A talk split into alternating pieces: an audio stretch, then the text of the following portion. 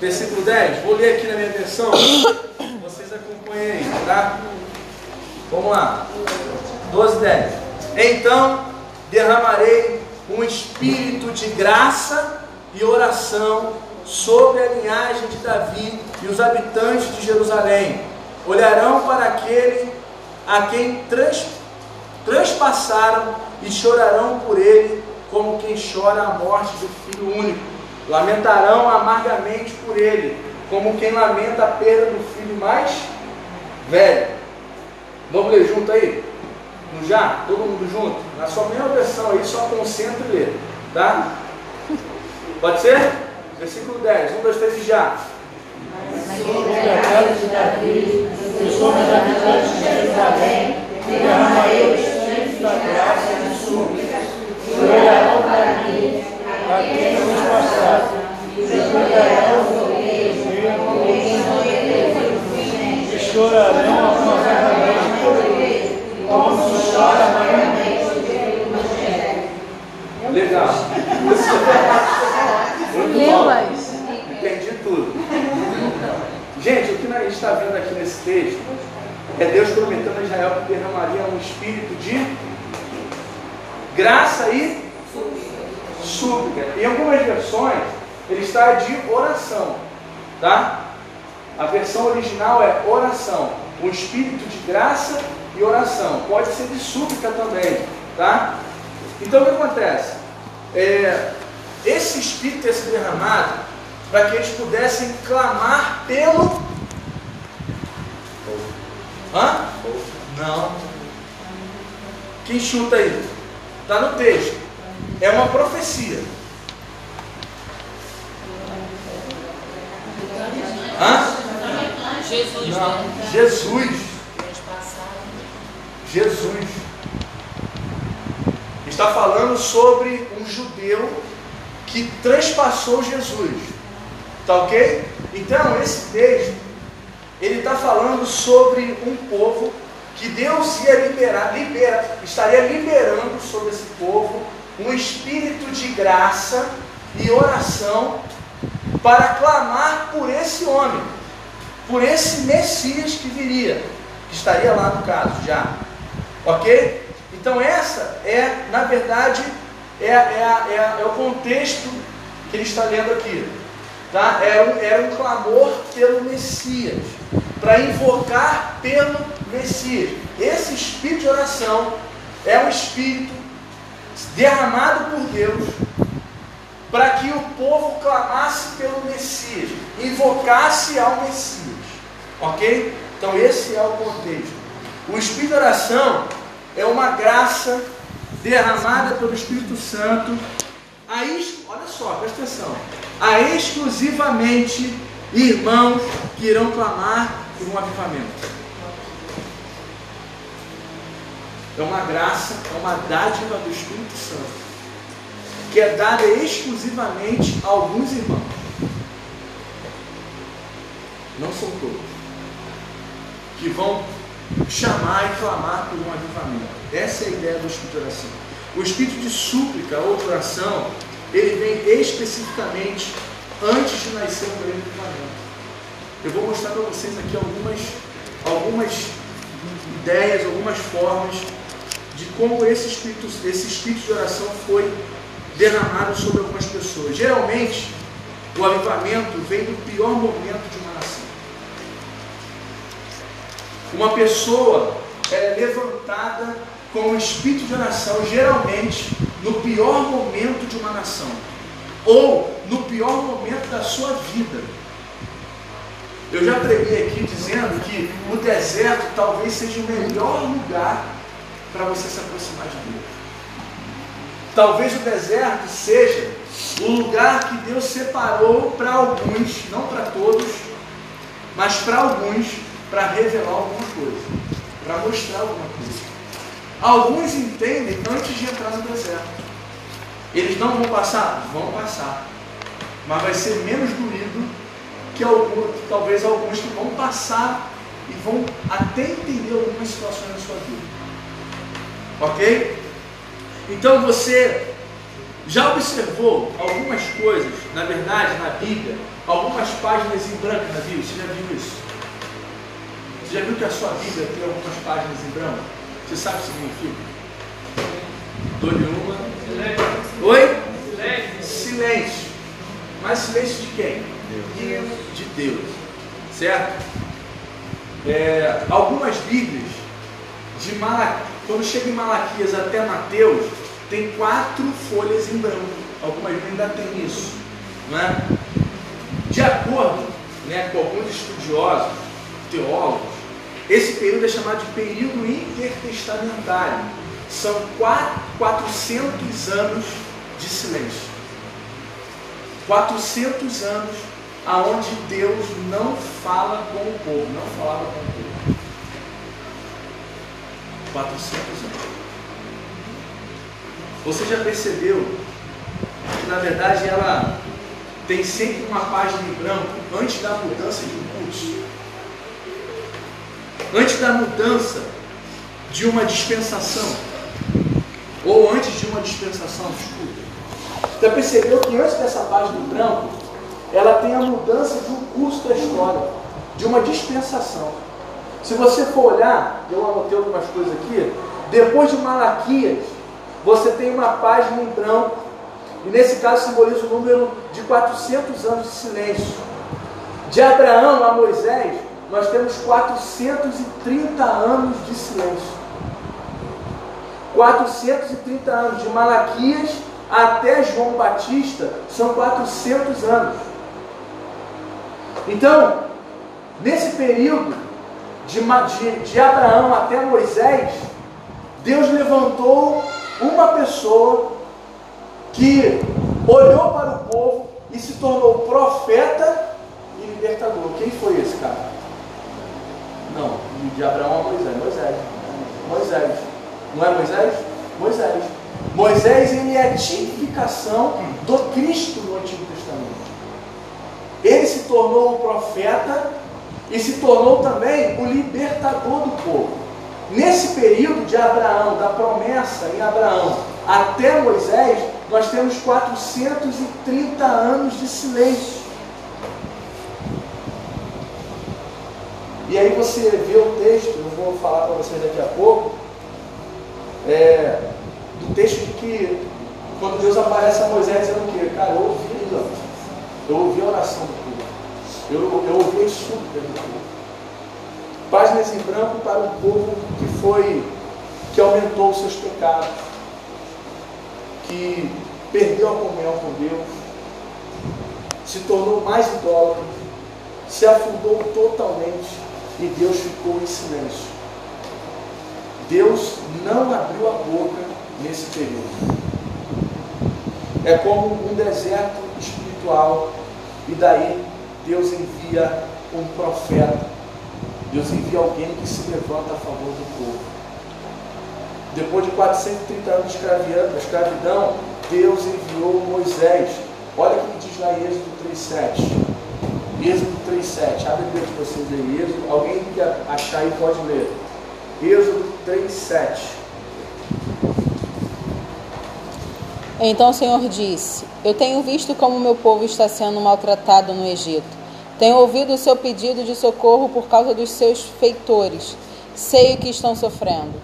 Olha só, uma versão mais original, né, uma tradução mais à vista, diz assim: ó, eu, eu tenho ouvido as, súplicas do meu povo.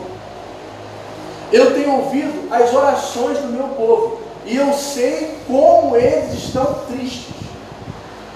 A palavra final aí do texto, do original, é tristeza. Eu sei, eu tenho visto, eu ouvi as suas súplicas e eu sei que eles estão tristes. Olha Deus. E Deus aparece a Moisés falando isso, ó, eu, eu sei disso, eu, ouvi, eu tenho ouvido isso. Só que ele não se manifestou esse tempo todo. E agora ele aparece para Moisés. Depois de 400 anos de silêncio, Deus envia quem? João Batista.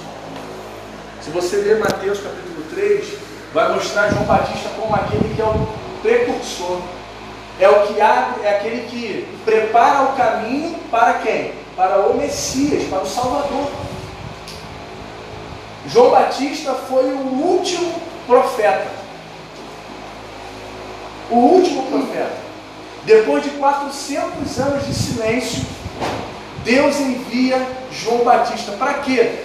Para preparar o povo para quê, gente?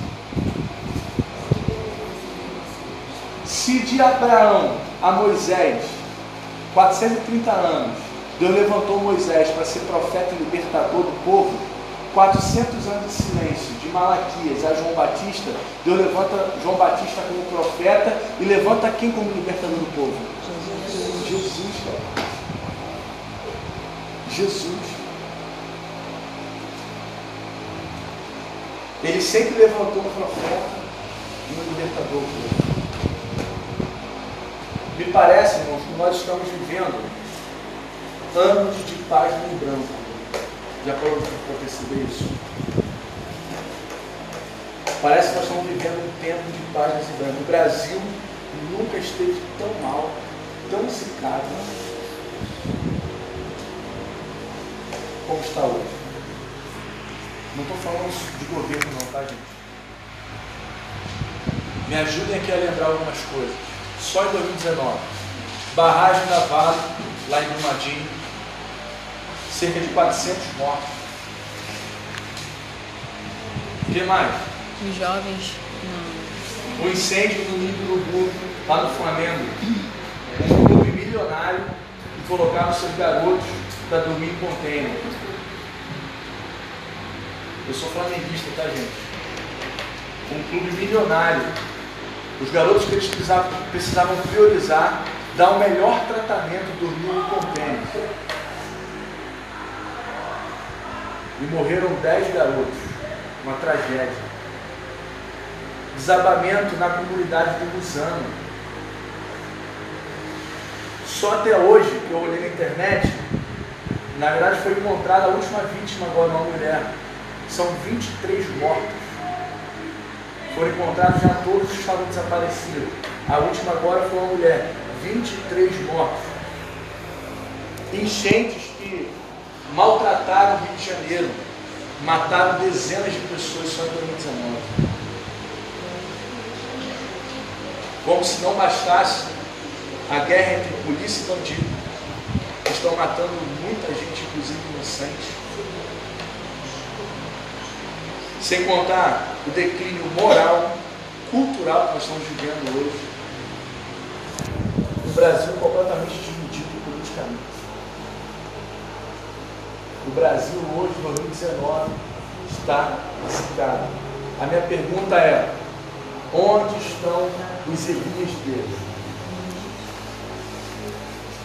Onde estão os Elias de Deus? Querido, deixa eu falar uma coisa aqui rapidinho. Vou sair daqui. Elias, quando olha do monte, eu fico imaginando isso, ele começa a ver um monte de, de altares erguidos a Baal. Imagina você sobe no maior, um monte aqui que dá para ver Belfor Roxo inteiro. E aí você olha para o monte, você vê um monte de fumaça levantando em tudo quanto é lugar de Belfor. E essas fumaças representam sacrifícios a Baal. fumaças que significam, representam sacrifícios a Baal. Aí imagina Eliseu, na verdade Elias, olhando aquilo e se é, é, tomando uma postura como profeta. Qual foi a postura que ele tomou? Me ajudem aí, gente. Qual foi a postura que Elias tomou? Hã? Destruiu o quê? Não, Elias. Hã? O que, que aconteceu lá no Monte Carmelo? Hã? Ele orou e fez o que, gente? Isso, não, não. Gente, no Monte Carmelo, ele chamou, ele desafiou 450 profetas de Baal.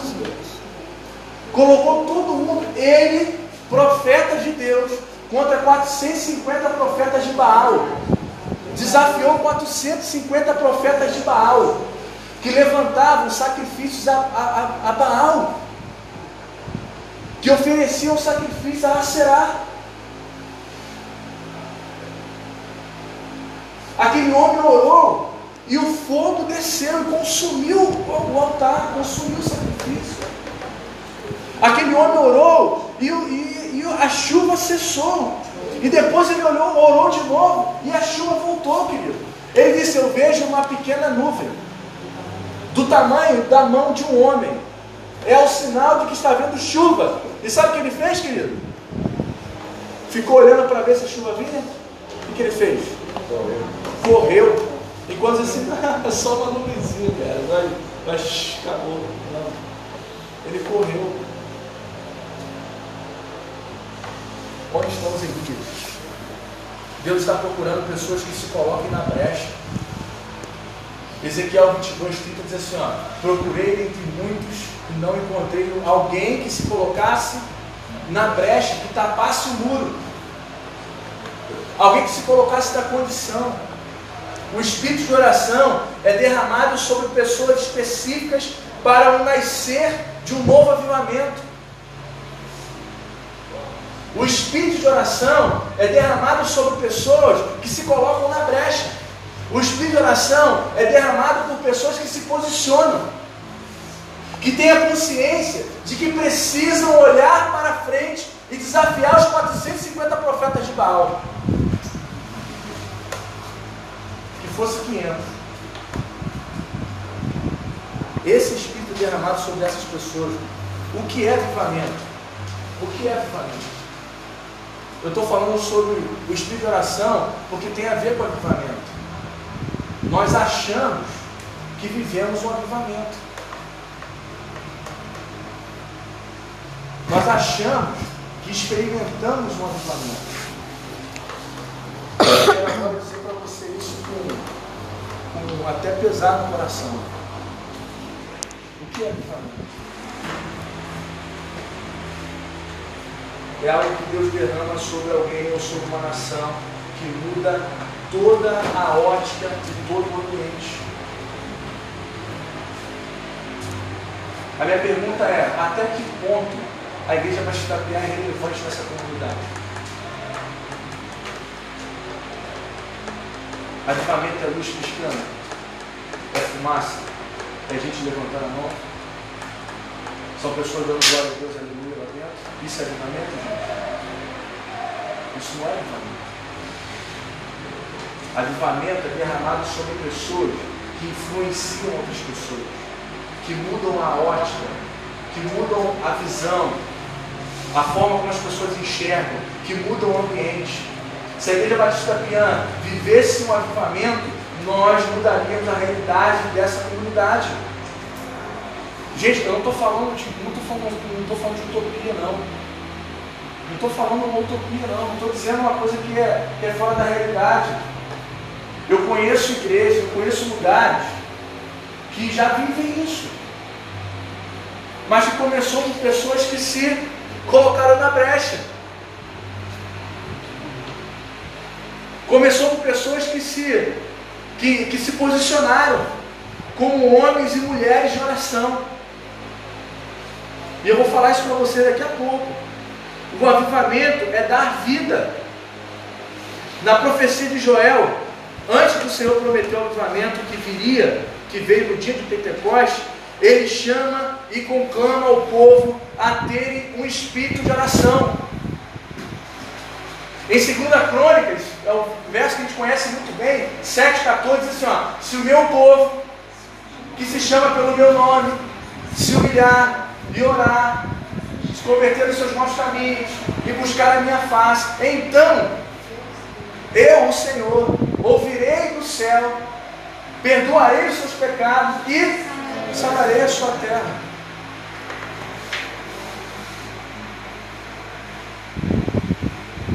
Ele já começa dizendo assim: ó, sim, meu povo. Aí no meio desse, então, então, eu farei. Se o meu povo fizer Se o meu povo se humilhar, se o meu povo orar, se o meu povo se converter nos seus maus caminhos, isso é avivamento. Então, eu ouvirei do céu. É nesse contexto que o avivamento vem. Não é apenas quando o povo se dispõe a cultos. Não é quando as reuniões, existem reuniões sem propósito. Não é quando a gente simplesmente se reúne para orar.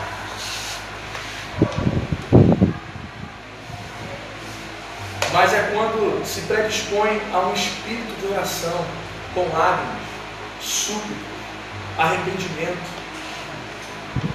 O avivamento veio com as insistentes orações dos, dos, dos discípulos. Vocês lembram que Jesus falou? Quando ele ressuscitou? Ele disse o que às mulheres? Ó, fala para o povo ir para onde? Hã? Galileia. Fala para o pessoal para Galileia me esperar lá. Que eu vou aparecer para ele. Inclusive quem? Pedro. Pedro. E desaparece ele. Ele marcou hora com alguém? Marcou o dia? Ele deu alguma pista de quando ele ia aparecer, qual dia da semana? Se for no sábado, no domingo, ele disse alguma coisa? Não. Os discípulos foram, se reuniram e ele aparece com os discípulos. E depois ele promete o que, gente? Hã? O Espírito Santo, olha só, gente, eu vou, mas eu não vou deixar vocês órfãos. Eu vou deixar para vocês o Consolador. Aquele que vai ensinar vocês. Eu, eu, ele prometeu o Espírito Santo. E depois disso, o que os discípulos fizeram? Hã? Mas mediante ao quê? O que eles fizeram? Eles ficaram sentados numa sala. Falaram, gente, ó, amanhã tem mais. Ou terça-feira que vem a gente volta a se encontrar. Tá bom? Nós vamos nos reunir para orar. Ou, ou, ou então, na próxima semana vamos falar, sobre tal assunto, aguardando o que Jesus nos prometeu. O que eles fizeram? Hã? Não. Hã? Unânimes em oração. Eles oravam, oravam, oravam, oravam, oravam. Jesus não disse a hora que ele ia derramar o Espírito Santo. Jesus não disse a hora que ele ia enviar o Consolador. Mas eles permaneceram. E eu posso imaginar a oração. Pai, o Senhor prometeu. Vem como o Senhor prometeu. Derrama teu Espírito Santo. Nós estamos aguardando por ele. Estamos ansiosos por ele. Nós sabemos que sem ele não vamos conseguir fazer nada. E aí no dia de Pentecostes, que é uma festa judaica, no dia de Pentecostes, o Espírito Santo derramado. Sem hora, sem local, apenas uma profecia de Joel e prometido a Abraão, inclusive. Nos últimos dias, derramarei meu Espírito sobre toda a carne. E foi derramado. Dia e noite os discípulos estavam juntos no mesmo propósito, debaixo de uma palavra de. O avivamento do Pentecoste é uma mostra que Jesus só derrama água sobre os sedimentos. Segura essa aí. Para o avivamento vir, você precisa ter muito sede.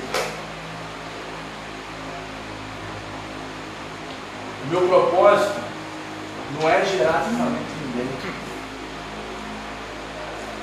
Eu não tenho poder de gerar avivamento em ninguém pastor nenhum, padre nenhum, papa nenhum.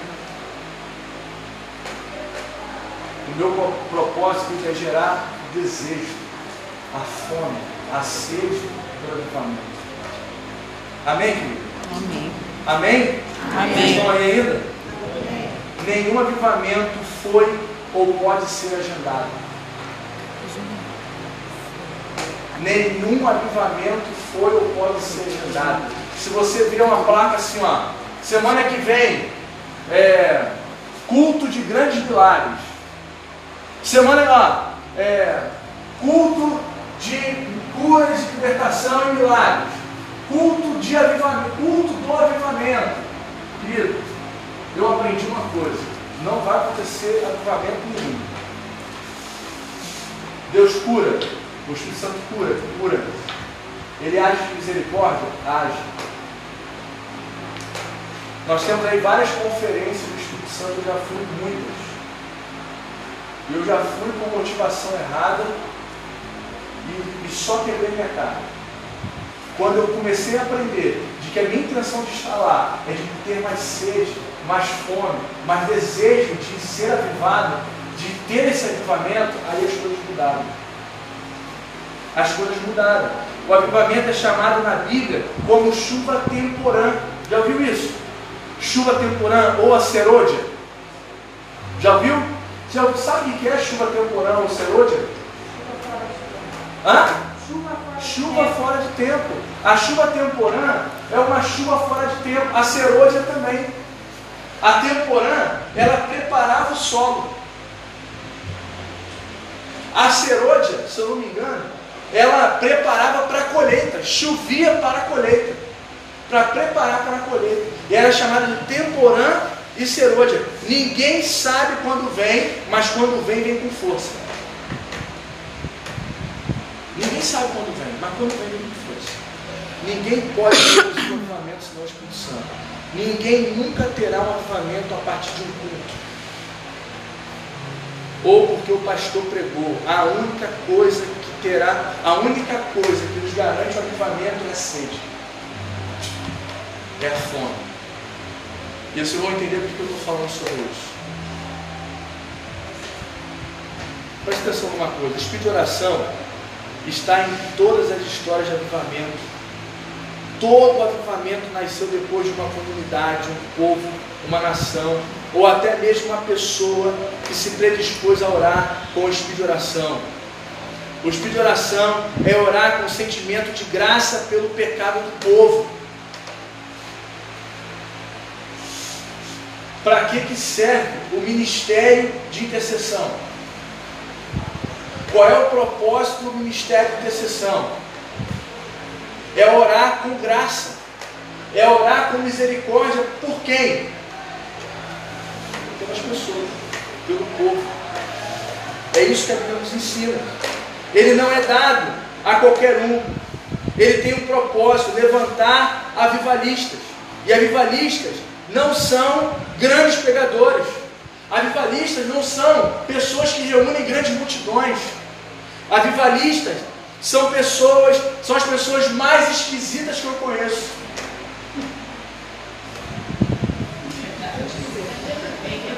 Menino, pensou nisso. Avivalistas são as pessoas mais sem noção que eu conheço. Sabia disso? São os caras mais loucos que eu conheço, cara. São os avivalistas. Porque eles possuem um espírito de oração suplicante.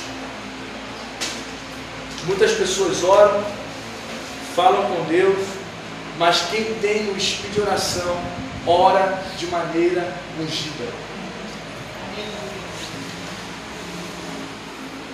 Ah, porque Deus não ouve, ouve. Tem pessoa fala com Deus, ora com Deus, mas tem gente quando ora, parece que tem um azeite. Não fica assim, ó. Rangendo. Escorrega.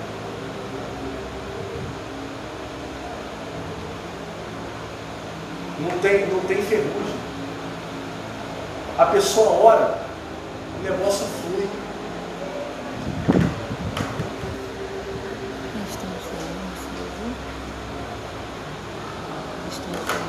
O que é ser ungido e o que é ser usado. Para a gente poder caminhar para o final dessa palavra que eu quero direcionar vocês. O que é ser ungido e o que é ser usado? Eu cheguei a comentar isso também no, do. Não quer responder. Vem, me ajude aí. O quê? O que é ser ungido e o que é ser usado?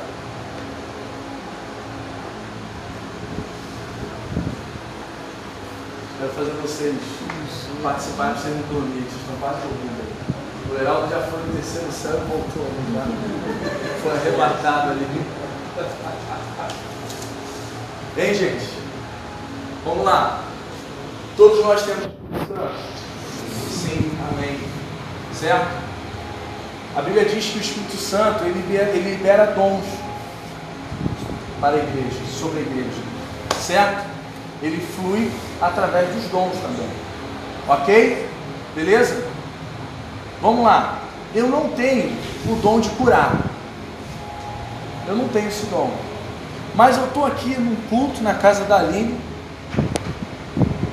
A Aline chamou a gente para um culto na casa dela, fazer um culto. A Aline tem a mão atrofiada assim, ó, tá toda torta assim, ó. coitada. E aí, irmão, eu senti um desejo no coração de orar pela Aline, pela mão dela. E eu começo a orar, falo, Senhor, em nome de Jesus, Pai, aleluia, glória, glória, glória, vem Pai, vem Espírito Santo, derrama a tua Shekinah, a tua glória, vem sobre nós, faz um milagre e não sei o que, e fico lá orando, orando, aí o que acontece, irmão dela? Continua pecando. Não, ela é curada pela. Quebra a mão dela. Ela não estava no mesmo espírito. Ah! Hoje está demais. Me ajuda. Não, a Dani hoje está demais. Me ajuda. Tá no 220. E aí a mão da Aline, ela fica curada. Certo? Aí no outro dia, eu fiquei empolgado. Chego na rua, encontro um cara ali que tá fundo, tá raso, como é essa? Tá fundo, tá raso. Gente, demais, cara. Eu Aí, aí eu pô, sinto vontade de orar por ele, né? Aí eu vou orar e oro, oro e nada. Oro, oro, oro, oro, oro e nada. Oro, oro, oro, oro, oro e nada. Mas aí tem aquela irmã, vou falar da irmã, né? Aquela irmã que meu irmão fala assim, o que, que houve no teu braço? Não, não. Braço, em nome de Jesus refaz os tendões, os músculos, volta ao normal. E o braço volta. Funcionou. E aí o cara que é, tá fundo, tá raso lá, a mulher vem, perna, eu te ordeno agora, em nome de Jesus. Os tendões, pele, os ossos se refaçam agora. Em nome de Jesus. Gente, nós fomos numa conferência, eu, ninguém me contou não. Eu vi. Gente que tinha coluna torta, que o cara falava, fazia assim, o braço da Ai, como eu queria que fosse eu nesse dia. Precisava tanto. de uma coluna Era com o pastor Santos, grava. Aí a gente estava lá, daqui a pouco. O cara falava assim, coluna, volte para o lugar agora, em nome de Jesus. Eu te ordeno. Está sentindo alguma coisa? Não. Tem alguém aqui que tem uma perna maior do que a outra? Perna. Eu te ordeno agora. Volte para o lugar. Em nome de Jesus. A perna do cara vem vindo assim, ó.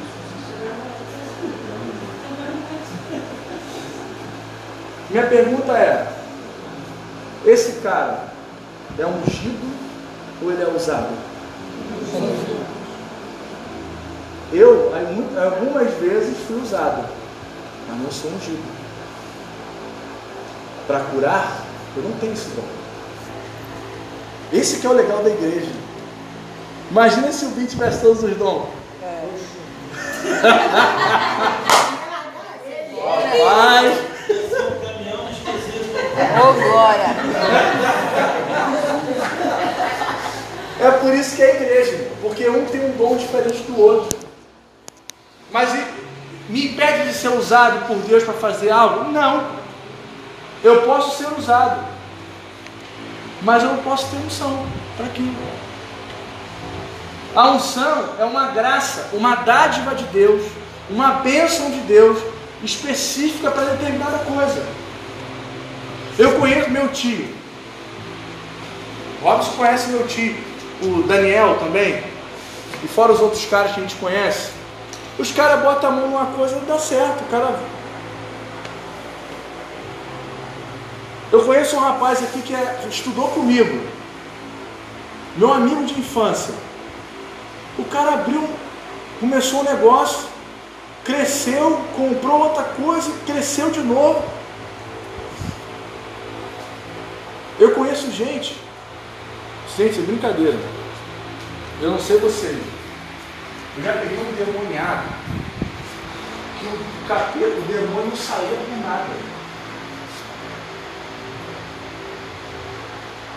Não saía por nada. A gente orava, orava, orava, também falta de entendimento de algumas coisas na época. Não saía. Rapaz, chegou, chegou um pastor lá. Na época nem era pastor. Chegou um pastor. Eu nunca vi aquele pastor, nem conheço. Chegou um pastor, quando ele entrou na sala, que o que demônio que estava na mulher saiu e o da outra apareceu. Que eu achei que era mais santo do lugar ali do negócio, estava mais certinha. Manifestou.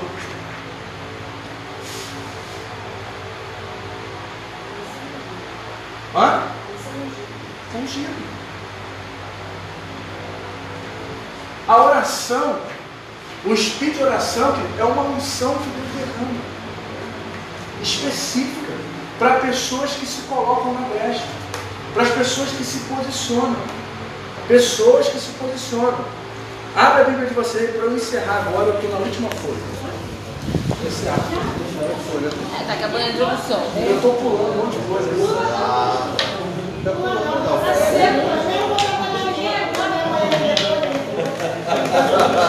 Olha a cara da Aline, nem olhei pra trás. Ela hoje é. Vamos lá, gente. Esse é o sol. Romanos 8, 26.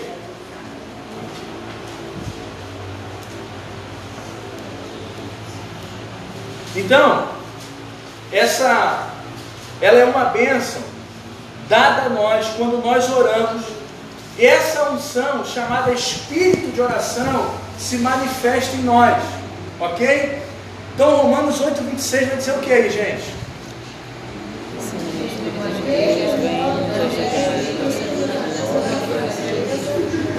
Não sabemos que mas o Espírito de Deus, como atributos que não podem ser explicados por palavras, pedem a Deus em nosso favor. Oi? Hã?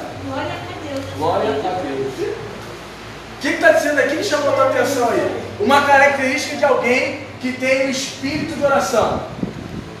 Ajuda nas Hã? Ajuda nas Ajuda nas fraquezas. O que mais? Hã? Reconhece que não sabe orar.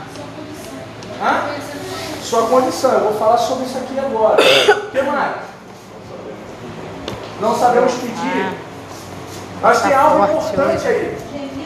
Gemidem, gemidos chamados de quê? Inexprimível. Tem a música, né? Inexprimível!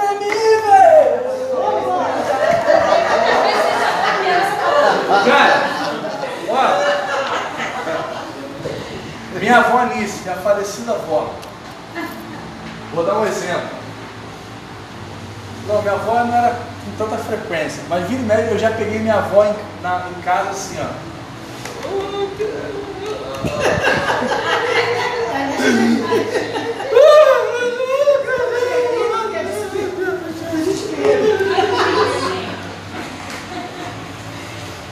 Já percebeu que tá na Paula, tá na mão de Paula.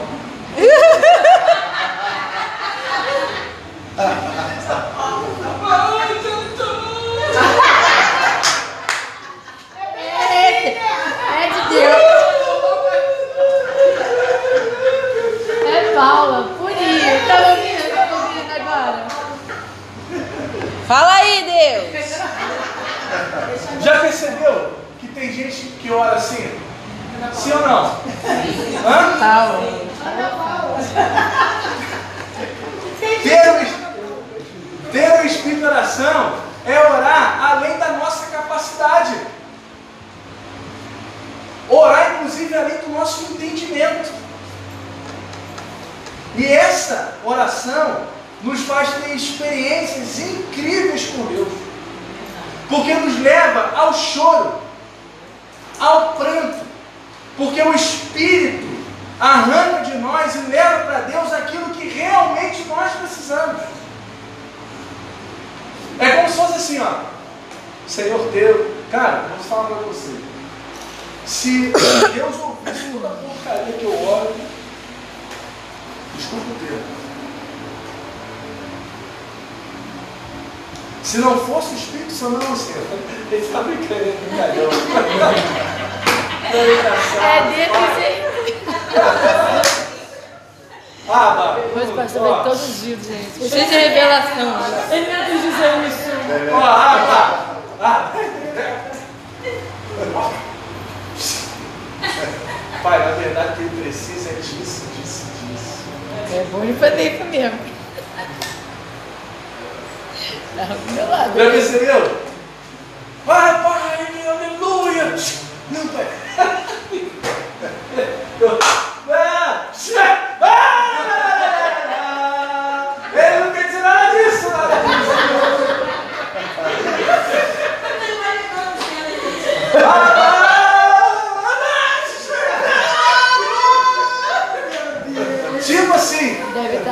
Pai, na verdade, o que ele precisa é disso, disso, disso.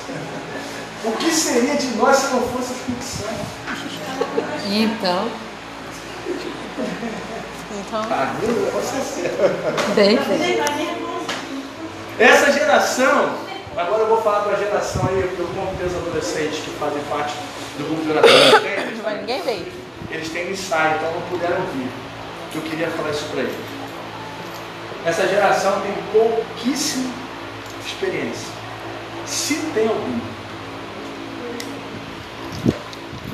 Se tem algum. Porque é uma geração do mimimi. Se ofende, seus princípios são atacados, mas não chora, não suplica, não se derrama, não expõe o coração para Deus.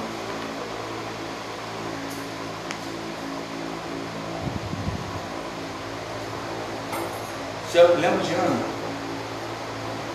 Ana sobe o templo. Lembra de Ana? Nem Ana Paula, não, né? Estilo Ana Paula? Pode ser também. Estilo Ana Paula? Gente, Ana foi ofendida. Seus valores e princípios foram atacados. Humilhada. Ela vai para o templo entregar a sua oferta. E lá ela ora, faz uma oração que era, era tão inexprimível que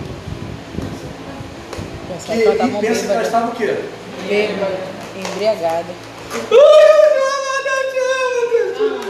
Mas a Bíblia diz que, na verdade, ela falava, ela balbuciava. A Bí- em algumas traduções diz que ela balbuciava. Diz que ela, da sua boca não saiu o quê? Som. Mas a palavra sons aqui era sons que poderiam ser entendidos. Entendidos. Ou seja, é era uma oração suplicante. Ali em Ana estava se manifestando um espírito de oração. O espírito de oração. A ponto de Eli falar assim: essa mulher está bêbada. Uma hora dessa, essa mulher já está bêbada. Aqueles, os discípulos que estavam lá no Pentecoste, quando o Espírito Santo cai sobre eles, o que, que os outros estavam dizendo? Hã? Estavam, estão bêbados.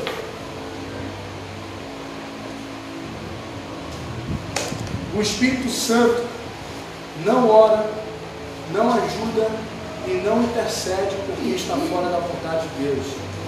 E isso explica porque muitas de nossas orações não são atendidas.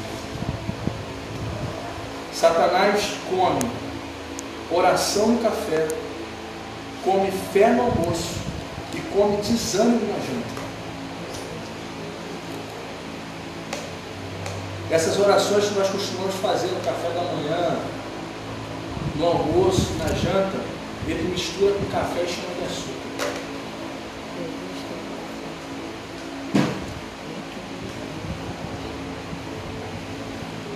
Essas orações são orações da carne. Eu quero encerrar aqui rapidinho agora com o episódio do Getsemane. Pensem comigo numa coisa. Que, que acontece quando Jesus vai orar no Getsemane? Quem vai com ele? Hã? Pedro, Tiago e João. Jesus deixa os discípulos no canto e sai para orar. Mas ele diz o que para eles? Permaneçam aqui em oração. Né? Vigiai e orai para que não. É, isso ele diz bem lá depois. Depois de voltar algumas vezes e pegar eles dormindo. No final das contas, você não consegue orar nem por uma hora. Vigiai e orai, para que não entreis. Porque a carne é fraca. A carne é e o Espírito. Nós entendemos a vida inteira que a carne é fraca para pecar, que o espírito está pronto para resistir. Ele não está falando sobre isso. Jesus estava fazendo o que no Getsemane? Orando. Ele repreendeu os discípulos por quê? Por não estarem orando. Porque não estavam orando, estavam dormindo. E aí logo depois ele fala assim, ó, vigiai e orai para que não entreis em tentação. Por quê? A carne é fraca. A carne é fraca para orar. Mas o espírito está pronto para quê? Para orar, gente. O crente que ora deixa de pecar, já dizia Leonardo Ravenil. Mas o crente que não ora volta a pecar.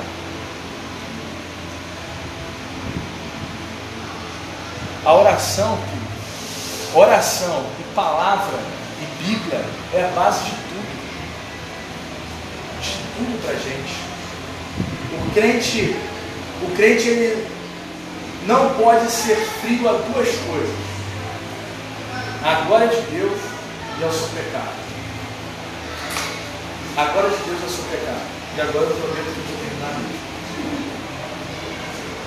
Eu posso ter um espírito de oração? Quem é que espírito de oração?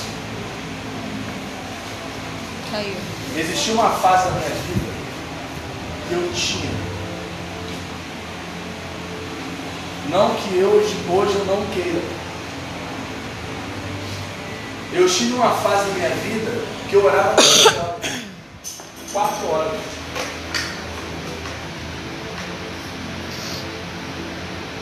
Hoje eu almejo voltar a ter. Minha oração é que o Senhor derrame sobre mim mais uma vez essa unção sobre mim. Você pode sim outra coisa. Você pode sim ter o Espírito oração. E agora eu vou encerrar de verdade perguntando três coisas para vocês. Vocês conhecem John Wesley? Hã? Quem não conhece John Wesley, vá na internet. Hã? Ele morreu antes de Isso é verdade. John Wesley foi um dos maiores avivalistas da Grã-Bretanha, da Inglaterra, enfim. Né? Esse cara, ele orava 19 horas seguidas. Fico constrangida de ver essas coisas. Eu tô constrangida, tô me vamos embora. Na sua biografia, existem relatos de que ele acabava o culto e dizia para as pessoas assim, irmãos, podem ir, eu vou orar um pouco. As pessoas voltavam para o culto no dia seguinte e encontravam ele lá orando. E o pessoal falando, pastor, o senhor chegou cedo, ou o senhor nem foi para casa, ele não fiquei orando. Permaneceu orando. Esse cara, olha só, ressuscitou 128 mortos. Registrado, conhecido. Pra você ter ideia, uma vez ele saiu para caçar. E no meio do, do, da mata, o Espírito Santo falou assim para ele: entra na caverna. Ele não entendeu nada, entrou na caverna. Quando ele entrou na caverna, desabou uma chuvarada que esbarrancou e tapou a caverna. Ele ficou 40 dias. Na verdade, conta-se que ele entrou em desespero e o Espírito Santo falou assim: acalma teu coração. Ele ficou 40 dias em jejum e oração dentro da caverna. No final de 40 dias, em 40 dias exatos, encontraram ele. Ele vai embora para casa. No meio do caminho acontece um acidente, uma garotinha morre. Já estava já coberta. E aí o Espírito Santo fala assim para ele: pare o carro. Ele parou, desce, olha aquela menina. Ele olhou e falou assim: tá bom, senhor, o que, que eu faço? Aí ele, o Espírito Santo falou para ele assim: sopra. Ele soprou, a menina deu um salto na frente dos pais.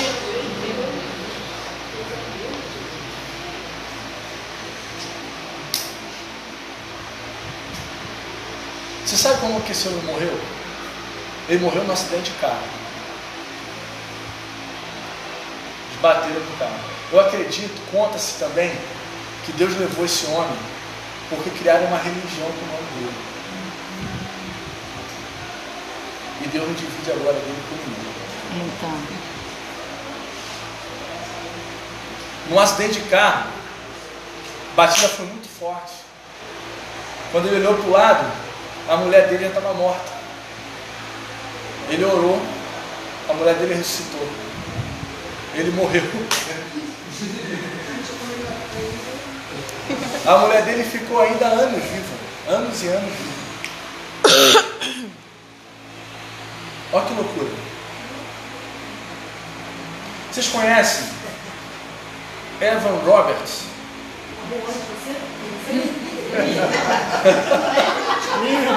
Vocês conhecem Evan Roberts? É novinho, pastor. Evan Roberts foi o maior avivalista do país de Gales. Em 18 meses, ele ganhou mais de 100 mil pessoas. Era conhecido porque tinha os piores sermões. Era, ele não sabia pregar direito. Sabe quantos anos ele tinha? 16 anos. Conta-se, querida, sua biografia, dos heróis da fé, de que antes de chegar na igreja, as pessoas já estavam sendo curadas, caíram demoniadas e já os demônios já iam embora. As pessoas se convertiam, aceitavam a heresia.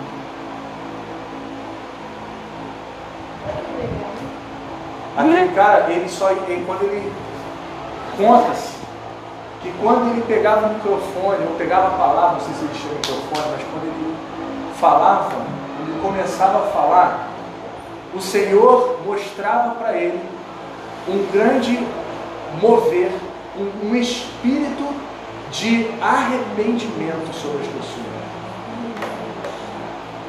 E quando ele começava a falar, as pessoas já choravam, eram curadas, demônios se manifestavam, já eram expulsos. Um garoto de 16 anos. que orava cerca de 12 horas a 15 horas por dia. Por último, você conhece o Seymour, o famoso avivalista da rua Azusa? Esse aí foi, foi antes do Minnesota. Eu tinha mudado. Seymour foi conhecido como o avivalista da rua Azusa.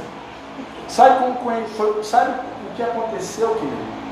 Na verdade, conta-se a história de que foi nesse avivamento que os dons de línguas e revelações voltaram nesse tempo.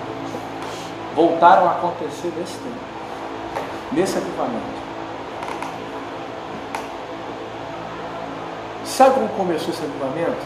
Era um grupo de pessoas que se reuniam na casa para orar. Quando eles perceberam, não tinha mais espaço na casa.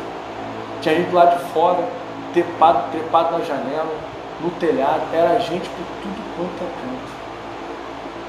Ficou conhecido mundialmente como o avivamento da Rua Azusa. Começou por alguém se colocou na brecha, que se posicionou. E agora eu quero dizer essa coisa aqui para você, ó.